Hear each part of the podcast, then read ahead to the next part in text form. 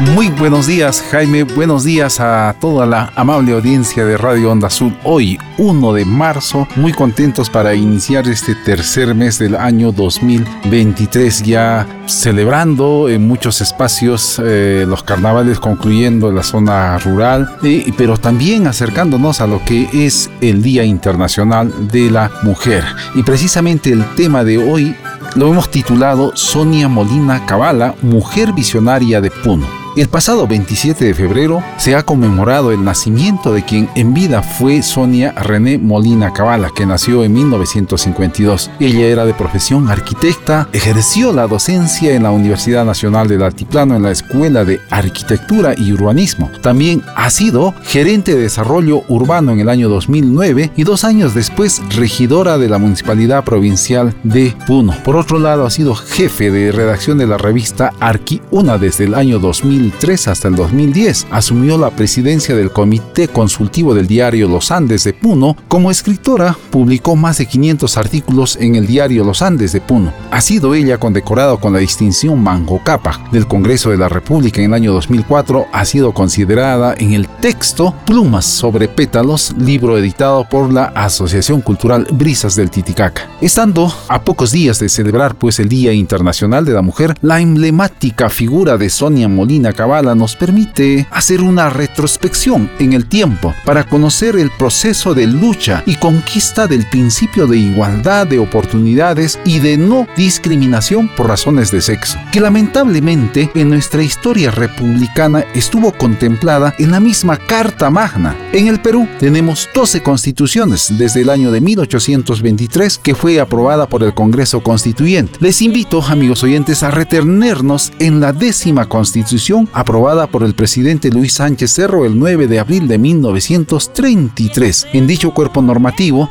a pesar de contener disposiciones de avanzada sobre los derechos fundamentales, no concedía a las mujeres la ciudadanía. El artículo 84 de esta constitución refería, son ciudadanos los peruanos varones mayores de edad, los casados mayores de 18 años y los emancipados. De igual modo, el derecho al sufragio de las mujeres fue restringida solo a las elecciones municipales. Este derecho no se llegó a ejercer porque las elecciones municipales recién se establecían en el año de 1963. Y algo importante, que en el año de 1955 se otorga a la mujer el derecho a la ciudadanía y al sufragio universal, además de su participación como candidatas al Congreso en las elecciones generales de 1956, registrándose en la vida republicana del Perú la primera participación activa de la mujer en la política. En estas elecciones, la tercera parte de los electores eran mujeres que participaran por primera vez. Y precisamente el 17 de junio de 1956, que concluyó con la elección de Manuel Prado Ugarteche como presidente de la República y la elección de 180